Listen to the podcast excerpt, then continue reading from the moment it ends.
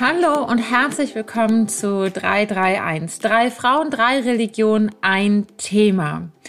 Unser Thema heute von Rebecca, Kybra und mir, Maike, sind eure Fragen. Wir feiern mit euch heute Folge 35.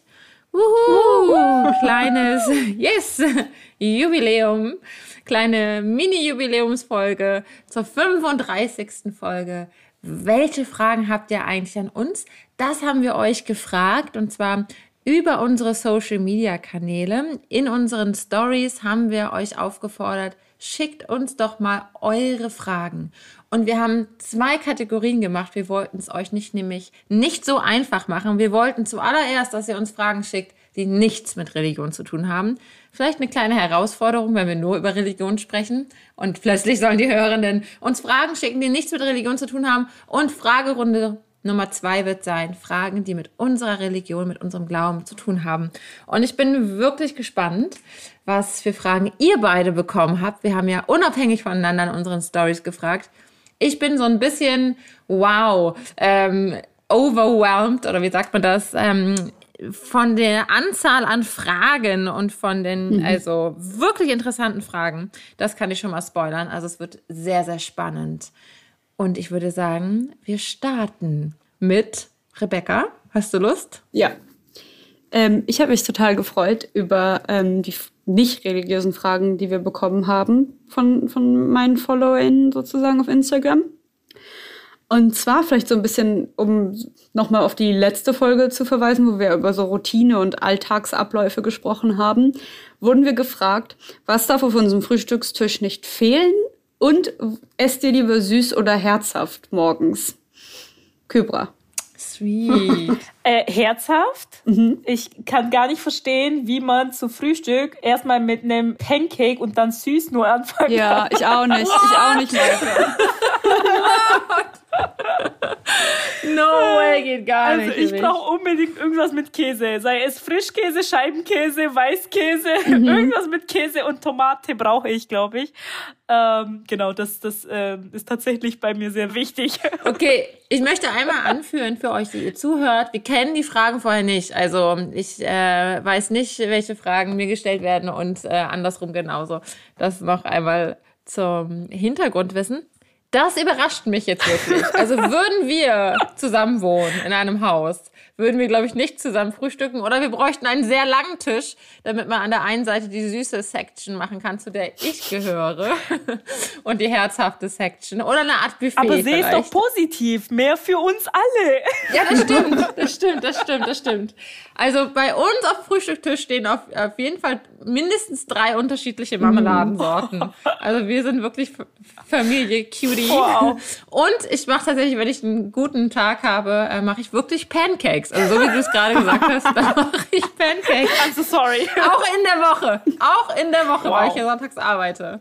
Ich finde, wir könnten einfach Pfannkuchen machen und nicht so viel Zucker rein, wenn wir gemeinsam frühstücken. Und dann können Kybra und ich uns Käse draufhauen. Und du darfst dir irgendwie Marmelade genau, oder Schoko oder was auch immer dir da Gutes tun. Aber Pfannkuchen ist jetzt Eierkuchen in Berlin, oder? Okay, jetzt wird's kompliziert. Ich, jetzt ich, kompliziert. ich lebe mit einem Menschen zusammen, der in der DDR mhm. sozialisiert ist, also in Berlin geboren. Und ich selber komme äh, aus Bremen. Und wenn wir über Pfannkuchen sprechen, meinen wir nicht das Gleiche. Ja. Für mich sind Pfannkuchen Pfannkuchen halt. Eierkuchen. Eierkuchen. nee, eben nicht. Also, ja, es sollen Eierkuchen sein, aber Eierkuchen. Genau, für dich. Finde ich ein absolut mhm. untreffende Bezeichnung. Also, es sind Pfannkuchen. Dünne Krebs quasi. Ja, ja, genau. Das in mein der Problem Pfanne. ist, dass, also meine Familie will mich, glaube ich, auch immer hängen, weil in Berlin ist es ja der Eierkuchen auf jeden Fall. Weil mhm. der Pfannkuchen ist, was andere Leute Berliner nennen, ne? Also so ein Krapfen ähnliches. Genau. genau. genau. Nein, ja. Ja, aber ja. in Berlin, in Berlin, Mike. nicht, nicht als ultimative Mike, in Berlin. Aber ich bin als Kind in Hessen eine Zeit lang aufgewachsen und deswegen benutze ich das beides für dasselbe manchmal. Ah. Und mhm. ähm, ja, deswegen, ich habe da nicht so die starke Meinung. Wir können jetzt auch debattieren, das der Dino-Teller any Okay, da bin ich, da bin ich raus, das ist mir ziemlich egal, aber ich ähm, esse auf jeden Fall Berliner und nicht Pfannkuchen. Ja. Und da haben wir tatsächlich Missverständnisse. manchmal. Aber wir, wir reden über Du, die dünnen, kann auch Krapfen, nicht. aber die ja. dünnen. ja, Ja. ja. Okay, Krebs, Okay. genau. Okay, Pfannkuchen. Nächste ja. Frage, Kybra. Ach nein, Moment. Doch, wir waren, haben die Frage beantwortet, oder? Was darf nicht Also ich- fehlen? ähm, Ich habe nicht gesagt, was nicht fehlen darf, glaube ich, aber Team Herzhaft auf jeden Fall auch. Und Kaffee. Aber ich weiß nicht, ob das Cheaten ist, aber Ja. ich brauche Kaffee. Ja. Kaffee. ja, kann ich verstehen. Kybra. Ich habe eine Frage, da steht, wie war eure Kindheit? Maike, was, woran denkst du, wenn du diese Frage hörst? Ähm, sweet. Also es war auf jeden Fall schön. Ich hatte ganz äh, tolle Eltern. Meine Mama hat ganz viel gebastelt und sich äh, witzige ähm, Rallies ausgedacht zu meinem Geburtstag, die irgendwann auch ein bisschen peinlich wurden. Sorry, Mama. Aber mit 14 oder so, glaube ich, hat sie eine total aufwendige ähm, äh, ähm, Flughafen-Rally entworfen. Und da sind wir hingefahren und ähm, haben dann da äh, so, so Schnitzeljagdmäßig mussten wir so kleine Aufgaben erfüllen. Aber das war schon die Zeit, wo es ein bisschen uncool wurde. Und ähm, da kann ich mich dann auch daran erinnern, an diesen Übergang, dass ich dachte so, ich will eigentlich eine Party. ich bin schon 14. Ähm, oder war das mit 13? Ich weiß es nicht genau. Genau, aber ich habe da eigentlich total positive ähm, Erinnerungen. Habe in einer, ähm, als kleines Kind bin ich in der Straße groß geworden, wo es irgendwie nur Families gab und wir Kids sind immer so ein bisschen wie die Kinder von Bullerbüde so rumgelaufen und immer, ne, die Türen waren alle offen und haben uns immer alle auf einem Spielplatz getroffen und da gab es immer so große Grillfeste, wo die ganze Nachbarschaft gegrillt hat und Paradise, ja. Wow. Voll schön. Mit allen Tiefen, die und so weiter, die es auch gibt äh, Ja, beim natürlich. Wachsen. Ähm, Hattet ihr aber auch Tiere? Für die Oberflächlichkeit der äh, Frage, nein. Aber mein äh, Opa äh, und meine Oma sind ja ähm, hatten einen Fleischereibetrieb und haben auch selber geschlachtet und hatten deswegen einen kleinen Hof mit Tieren. genau. Und ähm, Oi. ja, da bin ich gleich mit ähm, Tieren groß geworden, die dann später auf dem Teller lagen. Krass. Okay, ich gucke hier in gedrückte Gesichter. Mich rausgebracht. Wie war deine Kindheit? Meine? Ja. Ähm, okay, meine Kindheit. Ja, also ich will jetzt sagen, so positiv eigentlich im Großen und Ganzen. Ähm, ich habe eine relativ große Familie irgendwie dann doch. Ähm, meine Eltern sind geschieden bzw. getrennt, seitdem ich drei bin, aber ich habe da jetzt nie so drunter gelitten. Also es gibt ja so Leute, die leiden da unglaublich doll drunter. Und da muss ich auch so einmal kurz einfach so Danke an meine Eltern sagen und so einen kleinen Applaus sozusagen rausschicken, weil die beiden einfach wirklich sich einfach wie Menschen zueinander verhalten haben und immer nett zueinander waren. Und ich erinnere mich nicht, dass irgendwie äh, jemals die irgendwas Negatives über den anderen vor mir gesagt haben. Oder auch, also auch nicht so, manchmal reden doch Eltern miteinander, also Erwachsene so mit anderen Erwachsenen und denken nicht, du hörst zu und so. Und daran kann ich mich nie erinnern, dass die irgendwie schlecht übereinander gelebt haben, äh, geredet haben. Von daher bin ich da sehr, ähm, sehr dankbar für. Und sonst ähm, verbinde ich meine Kindheit auch viel mit meinen Großeltern auf beiden Seiten. Also einmal mit dem Vater von meiner ähm, Mama und auch tatsächlich mit ihrem mit ihrem Bruder, also mit meinem Onkel. Die haben sehr viel für mich gemacht. Mein, mein Opa väterlich, äh, mütterlicherseits, also mein Saba, hat mich immer ähm, überall hingefahren und hat meine, meine Mutter immer enorm unterstützt. Und auch meine anderen Großeltern. Äh, wer mich kennt, weiß, dass ich tatsächlich auch immer noch einmal die Woche raus, also die wohnen noch in Berlin, aber halt so am Rand von Berlin, äh, dass ich da rausfahre auch einmal in der Woche und dann da auch richtig übernachte und so. genau, weil meine Oma auf jeden Fall ist der liebste Mensch auf dem Planeten. Ähm, und mein Opa ist auch ein ganz, ganz feiner Kerl, obwohl ich als Kind immer schon so ähm, nicht Angst vor meinem Opi hatte, auf keinen Fall. Aber mein Opi war auf jeden Fall immer so ein bisschen streng. Und dann haben wir aber immer gebondet, weil wir immer Sachen zusammen repariert haben. Ich, meine, ich bin bis heute doch der Überzeugung, mein Opa kann alles reparieren. Und wenn Opa es nicht reparieren kann, dann ist es kaputt. Ähm, und dann musste ich immer, also musste ich nicht, aber ich habe sogar Spaß dran gehabt, ähm, mit ihm Autos reparieren und so und einfach so daneben sitzen und irgendwelche Werkzeuge weiter. Also ich war so der kleine Werkzeugassistent oder die Assistentin. Ähm, ja, das sind so Eindrücke aus meiner Kindheit, so ganz spontan. Während du in der Werkstatt repariert hast, stand ich in der Metzgerei und ähm, Ja. habe damit geholfen. Arbeiterkinder Ja. halt. Wow.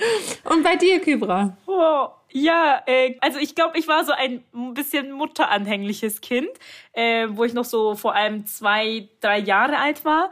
Ist, ist voll, voll die witzige Erinnerung. Ähm, mein Papas Freund, der hatte damals so eine ähm, Videokamera und mit mhm. Kassetten und er wollte eben dadurch, dass die ganze Familie bei uns in der Türkei lebt, wollte er eben irgendwie so bisschen aufzeichnen und dann diese Kassette in, in die Türkei schicken, damit die das so sich anschauen können, so wie die Kinder sich halt entwickeln etc.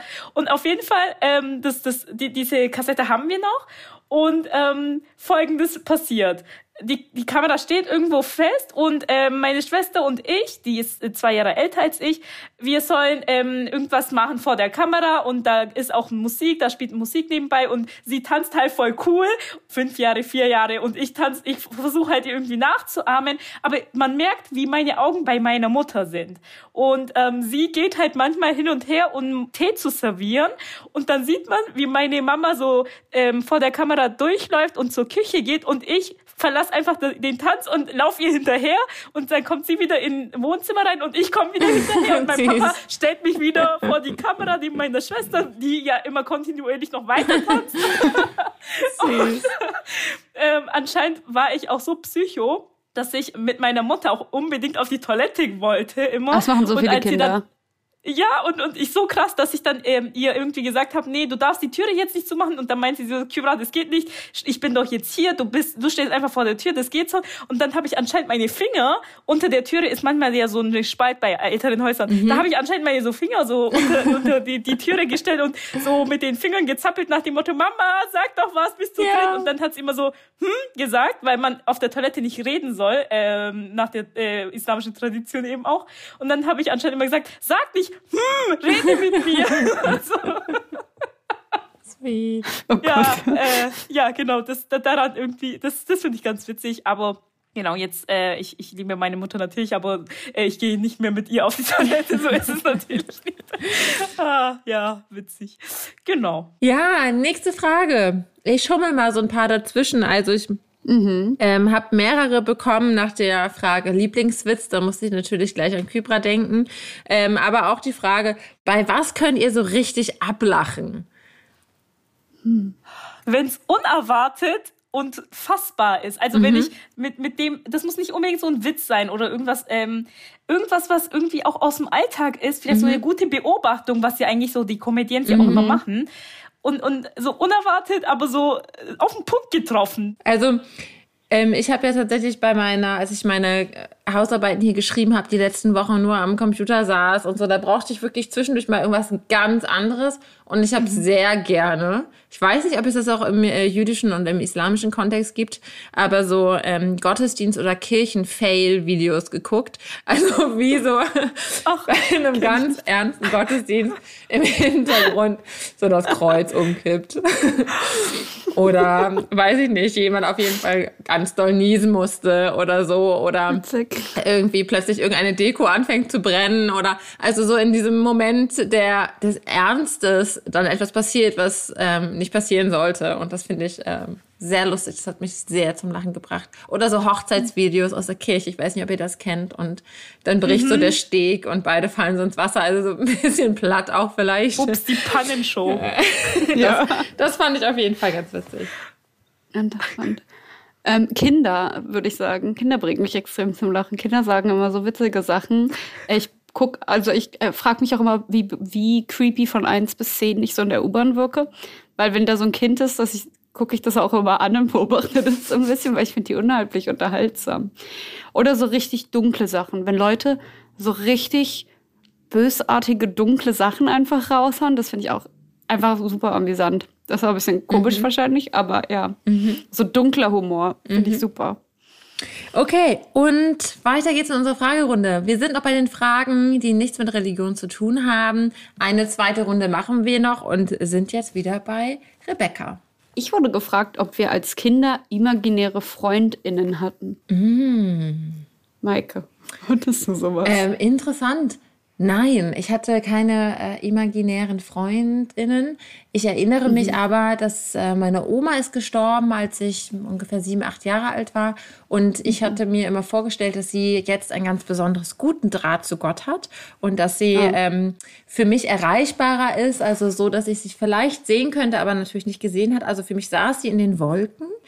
Und ich habe mich immer ans Fenster gestellt. Ich hatte so ganz oben unterm Dach mein Zimmer und habe immer so das Fenster irgendwie aufgemacht und mich da immer rangestellt und rausgeguckt und habe sie dann immer so befragt zu meinem Alltag. Also wenn mich irgendwas so belastet oder beschäftigt hat, dann mhm. habe ich sie immer um, um äh, gebeten, dass sie ein gutes Wort mhm. bei Gott für mich einlegt oder so. Also das hatte ich auf jeden Fall, ja. Voll Ziemlich gut. lange auch. Ach, wie süß. Ja. Und später, es war ja. so sweet, als ich dann studiert habe und ähm, mich auch mit Religionspsychologie beschäftigt habe, wie entwickelt sich der Glaube, da war das für mich so, ja, also voll classy, äh, kindlicher Glaube und ähm, die mhm. und das der unmittelbare Zusammenhang auch von Bitten und Eintreten.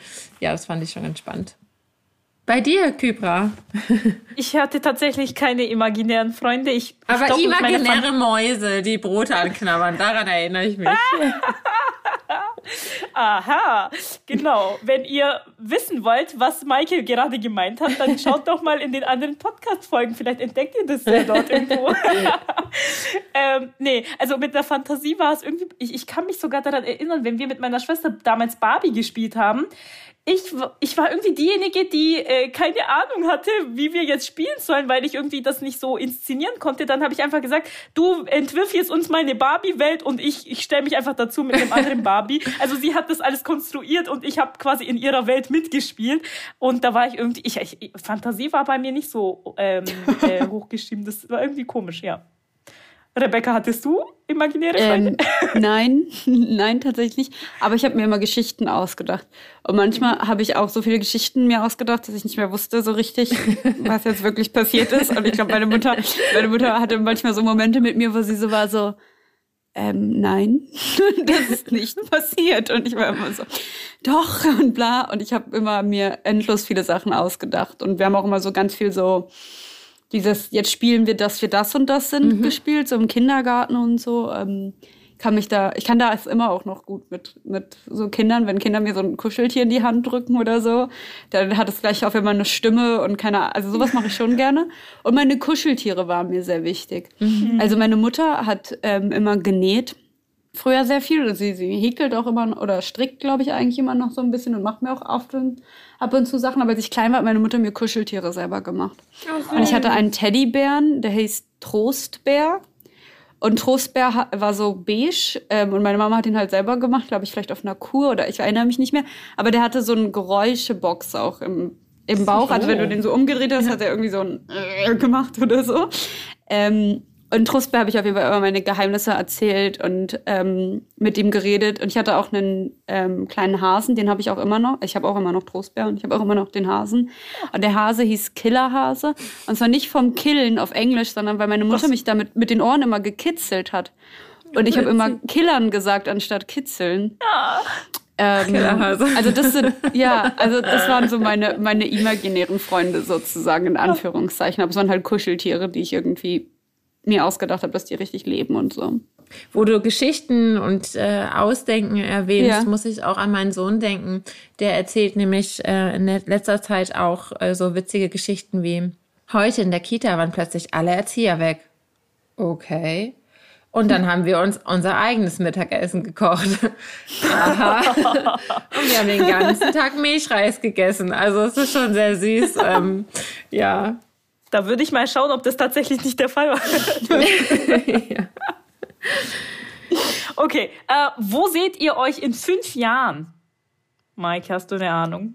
Ich hoffe, dass ich eine sweete Gemeinde habe, dass ich in Berlin eine sweete Gemeinde begleiten kann, darf und dass es super funky Gottesdienste sind, ähm, offene Türen, bei denen immer was los ist, äh, genau, ähm, Tische und äh, Gastfreundschaft, das hoffe ich so für mein Berufsleben und dass ich genau da auch wohne und Amen. Amen, Amen. ja, wollte ich auch gerade sagen. so soll dass wir sein. immer noch hier sitzen und reden, dass uns die Themen nicht ausgehen. Ja. Oh. Rebecca. Ähm, also ich schließe mich an, was Mike als letztes gesagt hat. Es wäre cool, wenn dieser Podcast fünf Jahre noch existieren oh, könnte, ja. auf jeden Fall. Und sonst, ich weiß es nicht. Ich war immer jemand, der hatte so einen richtig guten Plan. Also richtig lange wollte ich Tierärztin werden und dann wollte ich Journalistin werden und zack, boom, bla. Und mittlerweile bin ich so ein bisschen lost ab und an. Fünf Jahre ist so eine Riesenzeit für mich momentan noch, ja. dass ich mir das gar nicht so richtig vorstellen kann. Ähm, ich glaube, ich bin immer noch in Berlin und ich hoffe, dass ich irgendwie Bildungsarbeit im größten, weitesten Kontext mache. Ähm, ja. Ansonsten habe ich gar nicht so konkrete Vorstellungen. Du, Kybra? Mir geht's eigentlich genauso. Also ich bin zwar geregelt, das habt ihr ja in der letzten Folge gehört, dass ich so ähm, ja meine meinen Tag auch so plane, aber irgendwie plane ich nicht meine ähm, meine Zukunft so richtig. Also es ist, ich denke mir mal, es wird schon irgendwie kommen und lass dich überraschen. Und natürlich gibt es so gewisse Sachen. In fünf Jahren würde ich natürlich immer noch mit euch zusammen äh, was machen wollen, wenn es auch nicht so podcastmäßig ist, vielleicht gehen wir, sind wir ja dann schon über irgendwie Video- oder Fernsehkanal. Ich übertreibe jetzt mal. wir haben eine eigene Reality-Show. Oh mein Gott, Big Brother-mäßig. Ja, genau, Big Sisters watching you. ähm, und keine Ahnung. Aber ja, ich, ich glaube, ich bin dann tatsächlich auch noch in Berlin, hoffentlich. Mal schauen, aber ich hoffe auf jeden Fall mit guten Menschen, mit lieben Menschen und ähm, mit euch also auch.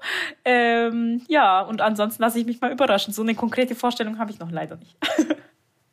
Ich habe so viele Fragen bekommen, ich kann mich irgendwie gar nicht entscheiden und das ist total sweet. Also vielen, vielen Dank an alle, die mitgemacht haben. Ich würde jetzt aber Folgendes rauspicken und zwar was macht ihr, wenn ihr nicht über Religion sprecht? Dann gab es noch die Frage Hobbys. Also es geht ja alles so in eine ähnliche Richtung. Womit gestaltet ihr beide eigentlich noch eure Freizeit? Kybra. Äh, ich treffe mich gerne mit Freunden. Ich ähm, schaue aber auch liebend gern Filme an oder Serien. Ähm, ich könnte sogar sagen, manchmal bin ich ein Junkie davon. also es, ist, es hilft mir tatsächlich manchmal auch abzuschalten, ähm, weil ich dann irgendwie in eine Welt eintauchen kann, in der ich jetzt nicht irgendwie eine Verantwortung habe oder irgendwie mhm. was jetzt leisten muss oder irgendwie groß mhm. mitdenken muss.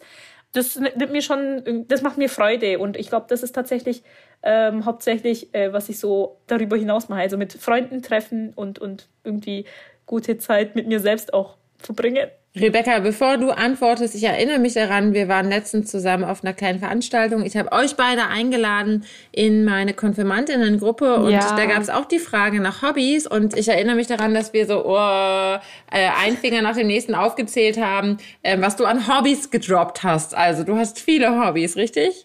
Ich habe relativ viele Hobbys, ja. Ähm, ich mache Kampfsport. Selbstverteidigung eigentlich, Jiu-Jitsu. Ähm, und manchmal bin ich auch Co-Trainerin, also für kleine Kinder tatsächlich und Jugendliche. Sonst, ich zeichne auch viel, ich lese sehr viel, ähm, ich mache Yoga ähm, und generell gerne Sport. Ähm, und früher, vor allem als Kind, hatte ich super viele Sportsachen, die ich gemacht habe. Also ich bin geritten noch und ich habe Kanu-Polo gespielt. Das ist jetzt zu lang, um das zu erklären. Googelt das mal, das ist ein abgefahrener Sport getont habe ich, getanzt und all solche Sachen. Ich bin sehr gerne ähm, in Action und ich komme nicht so gut damit klar, ähm, nichts zu machen. Wow, krass. Also ich habe das Gefühl, ich bin zurzeit ziemlich hobbylos.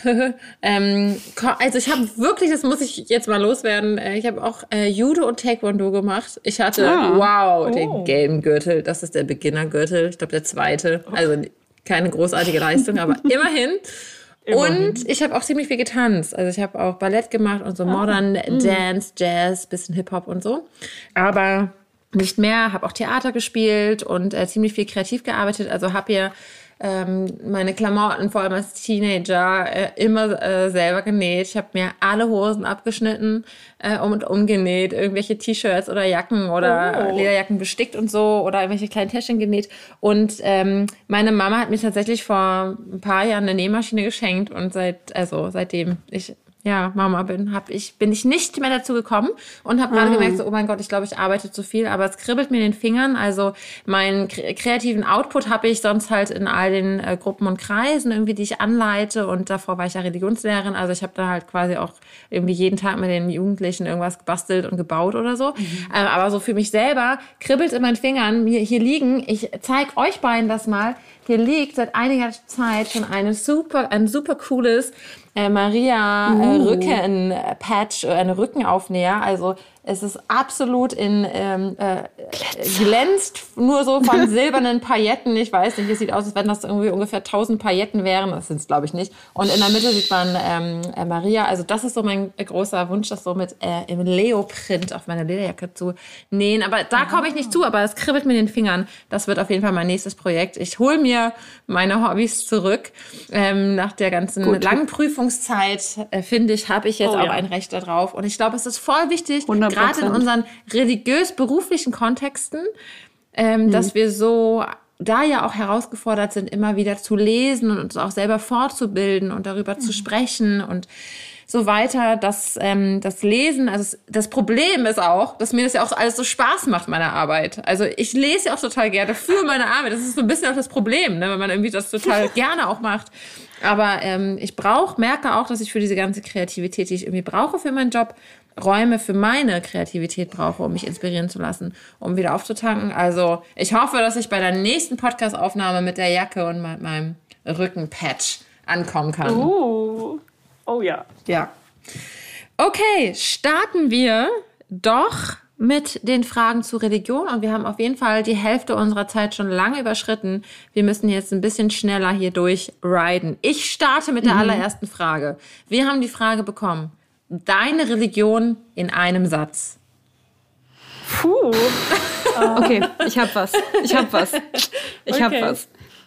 Was du nicht willst, was man dir nicht tut, das tu auch keinem anderen. Ähm, und jetzt geh und lerne. Das sagt Hillel zu jemandem, der ihm nämlich sagt, ähm, erklär mir die Religion, während ich auf einmal Bein stehe. Oh, das ist Im spannend. Talmud. Vor allem am Ende und geh und lerne, finde ich äh, Ja. toll. So, jetzt übertrefft man. Nein, Spaß. Mic drop. Ähm, Ja, pa passt auch zu mir. die goldene Regel steht bei uns auch. Ja, das steht auch glaub bei uns. Ähm, genau. Ähm, ich würde, glaube ich, sagen, ja, Islam in, einer, äh, in einem Satz. Wenn du wissen möchtest, was Islam ist, dann lerne dich kennen, lerne deine Schöpfung kennen, lerne Gott kennen. Sweet. Ich würde sagen, ich habe sogar nur vier Worte.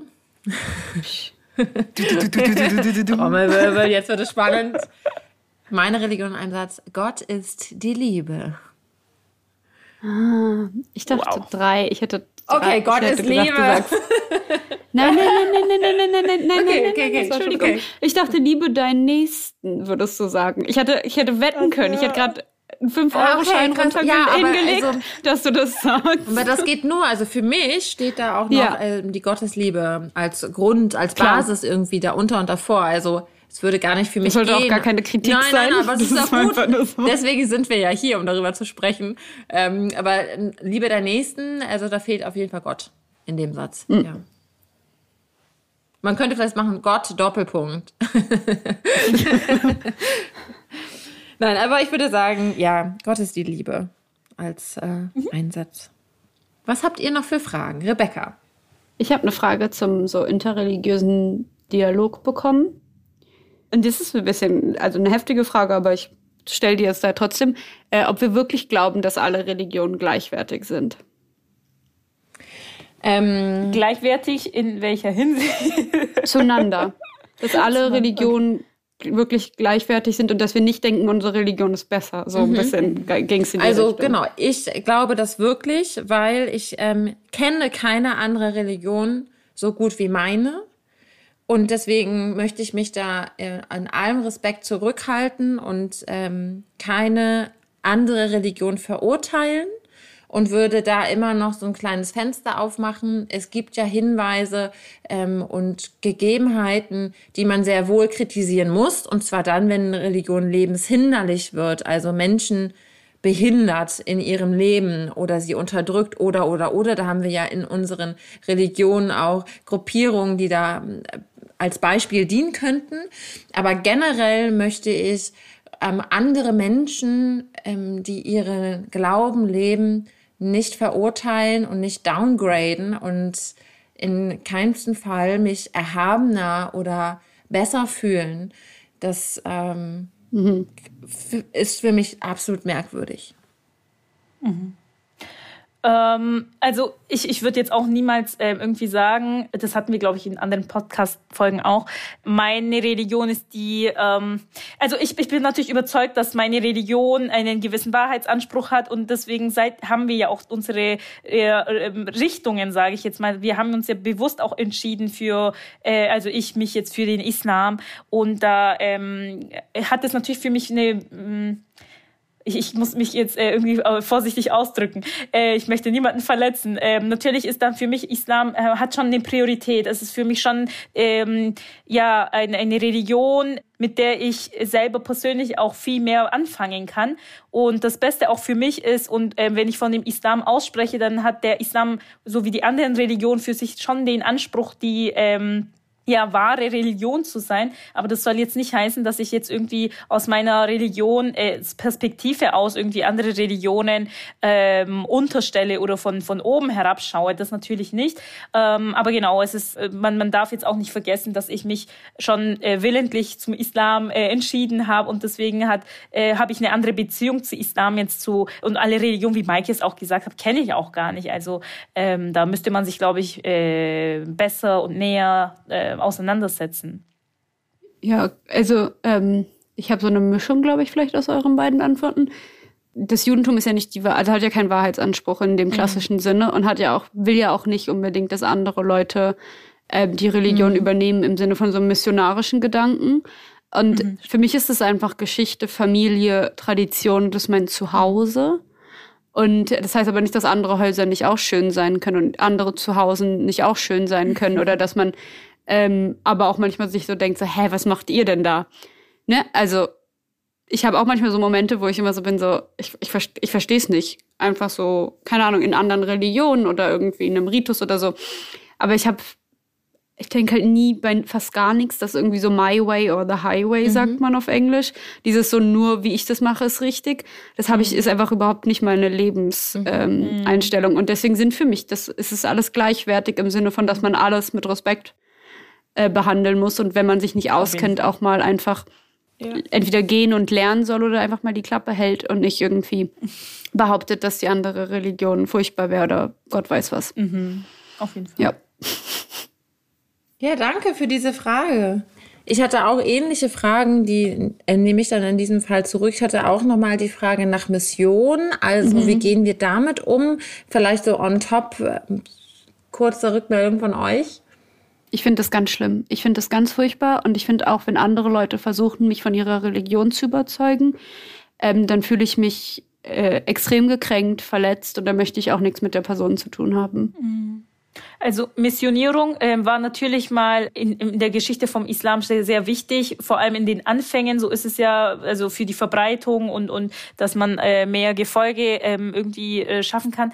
Aber heutzutage, also ich, ich, das ist halt eben das bisschen was was too much ist, finde ich auch, ähm, dass man einfach sagt, komm, zu der ähm, einen Religion, dass man einfach die, die Menschen irgendwie dazu drängt oder ähm, ja, das ist, das ist, das geht für mich bisschen ein Schritt zu weit. Ähm, mhm.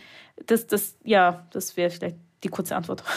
Kirche hat ja eine, auch eine kritische Missionsgeschichte im, abgeliefert im Rückblick auf die Jahrzehnte und Jahrhunderte.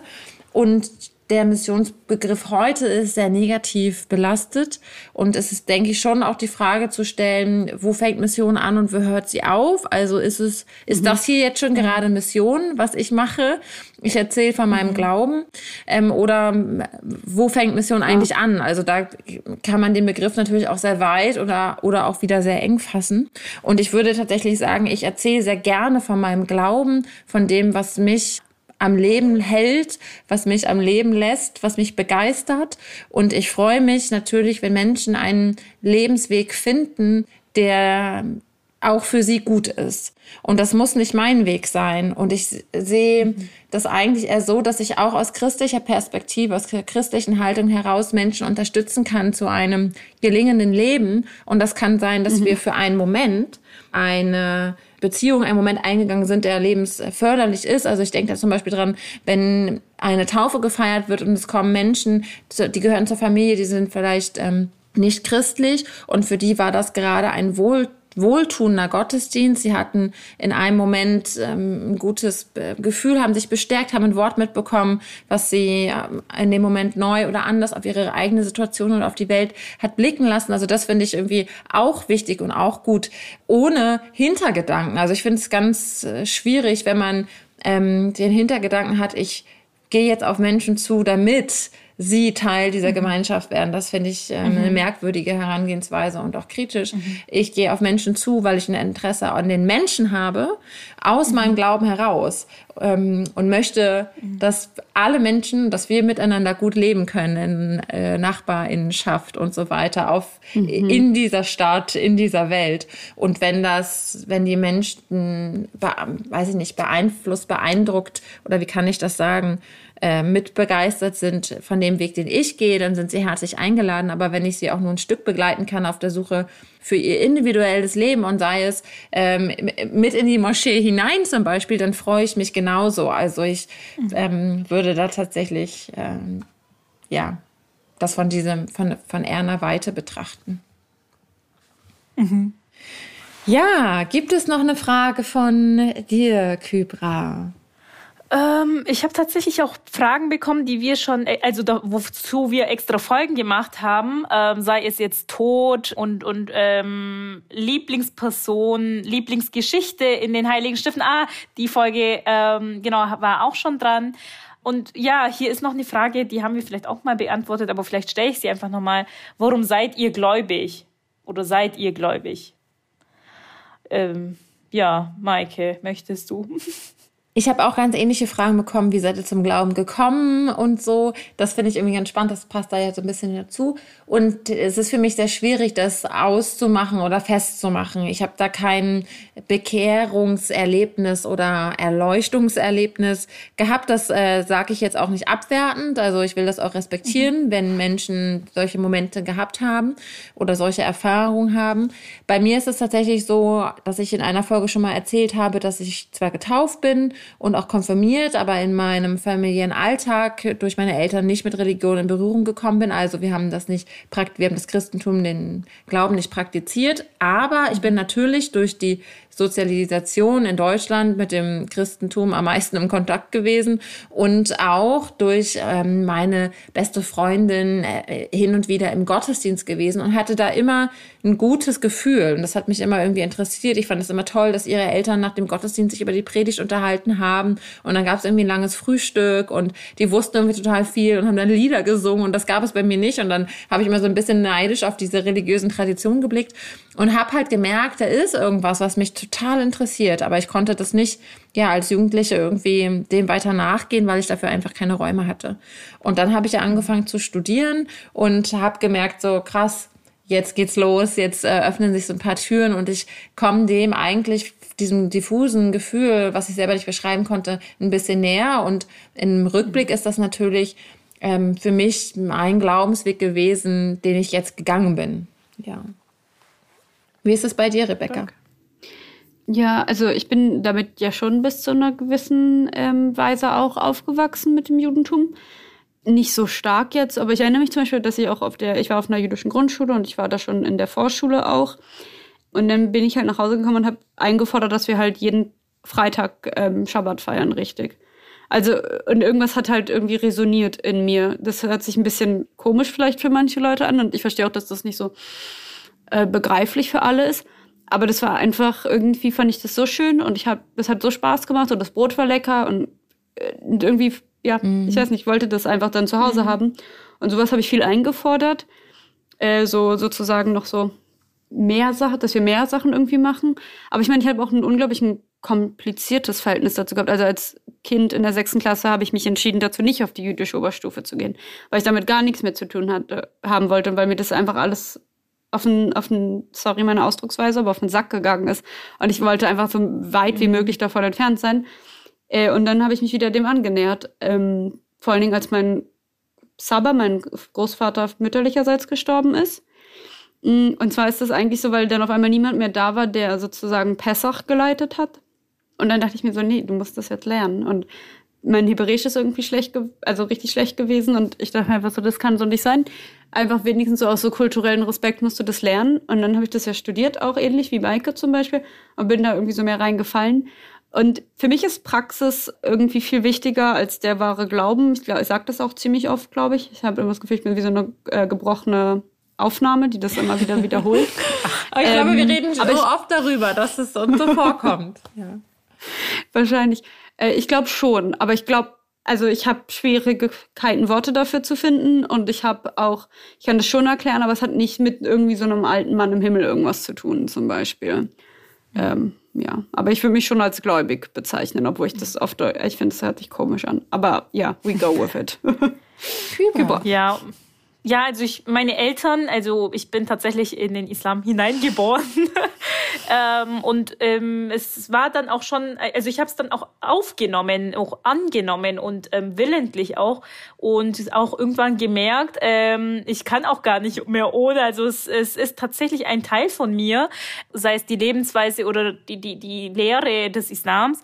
Ähm, und, und genau, und das hat sich dann irgendwie so entwickelt. Aber tatsächlich kommt viel daher, dass meine Eltern eben ähm, religiös äh, waren und das zu Hause auch so gelebt haben. Ja. Ich würde gerne noch mal einen Perspektivwechsel anstoßen. Also wir hören diese Frage ja relativ häufig. Wie seid ihr zu mhm. eurem Glauben gekommen? Ich kenne das auch aus dem Religionsunterricht und kriege das auch mit bei Podiendiskussionen oder bei Dokumentation. Ähm, dann wird immer gefragt, wie bist du zum Glauben gekommen? Aber ich würde die Frage gerne einmal umdrehen und fragen, wie bist du eigentlich zum Nichtglauben gekommen? Also wie bist mhm. du eigentlich Atheistin geworden? Oh. Mhm. Können wir das, können wir das als Frage für die E-Mails? Ja, nehmen? bitte, genau. Wenn, wenn, uns Leute zuhören, die nicht glauben, genau. schreibt uns eine E-Mail. Warum? Oh ja. Genau. Und ich finde das sehr schön, weil ich will, äh, mir ist es total wichtig, auch immer wieder zu betonen, dass auch ein Nichtglaube eine Weltsicht ist und nicht das Neutrale. Mhm. Also auch nicht ja. zu glauben, ähm, nicht einer Religionsgemeinschaft anzugehören, ist ja auch ein Teil der Vielfalt. Mhm. Und das ist mir auch wichtig, generell in ähm, Diskursen auch immer wieder atheistische Haltung mit hineinzubringen, weil auch das eine Sicht auf die Welt und eine Herangehensweise mhm. an das Leben ist. Ja, also die mhm. Frage, wie seid ihr eigentlich Atheistinnen geworden oder wie seid ihr eigentlich zu eurem Nichtglauben gekommen? Am 331 podcast at house-of-one.org. Vielen Dank, Hybra. Wir sind am Ende unserer Zeit. Wir drei bedanken uns wirklich für diese wunderbaren Fragen. Wir haben am Ende wirklich, also damit ihr mal eine Zahl habt, über 120 Fragen bekommen. Einfach unfassbar. Wir könnten, glaube ich, also tatsächlich noch 35 weitere Folgen mit diesen Fragen aufnehmen. Und wir hoffen natürlich, genauso wie ihr, dass wir noch fünf Jahre hier weiter sitzen und irgendwann unsere tausendste Folge feiern. Dann natürlich mit einer riesen Party oh ja. im dann schon gebauten, fertigen House of One. Ähm, ich hoffe, oh, wir ja. versprechen nicht zu viel, aber ähm, das wäre doch eine schöne Aussicht. Wir freuen uns. Man kann ja träumen. Genau, man kann ja träumen. Wir freuen uns über E-Mails, über Fragen, über Rückmeldungen und sagen an dieser Stelle auf Wiedersehen. Auf Wiedersehen. Tschüss. Tschüss.